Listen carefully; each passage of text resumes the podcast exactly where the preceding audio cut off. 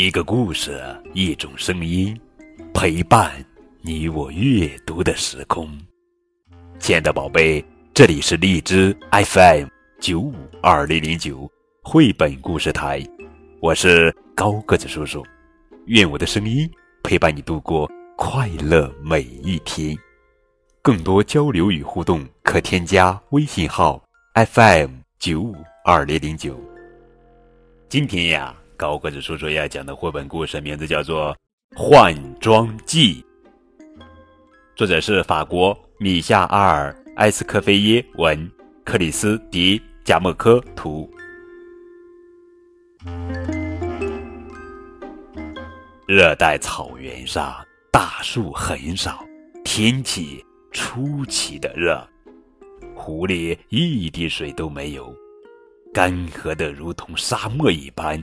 植物随时都可能自燃起来，这种状况已经持续了好长一段时间。很明显，这里已经没有干湿季之分了。狮子嘟囔着：“啊，我喘不过气了，快要窒息了。我大汗淋漓，像是在这身皮毛下游泳。”于是。狮子做出了一个前所未有的决定，他把衣服脱掉了。狮子不想被任何人看见自己脱掉衣服的模样，于是他躲在了一棵猴面包树后面，睡着了。一只年轻的斑马路过，发现了狮子脱下的衣服，太棒了！斑马欢呼起来：“有了这身衣服，我就可以安安静静的享受时光，不会被那些狮子打扰了。”于是，斑马脱下了自己的皮毛，穿上狮子的衣服，继续前行。一只打扮时尚华丽、非常引人注目的鸵鸟看见了斑马的衣服，呵，意外收获啊！鸵鸟一边说，一边欣赏斑马的衣服。这件衣服绝对能牢牢锁住大家的目光。我敢肯定，我所有的朋友都想拥有这么一件衣服。于是。鸵鸟换上斑马的衣服，继续上路了。呵呵，一只从去年夏天到现在都没有洗过澡的土狼经过，发现了鸵鸟的衣服。哇！土狼惊叹：“多么华丽的一件新装呀！我的衣服早就脏兮兮的了，巧得很呀，巧得很呀！我终于可以换衣服了。”土狼。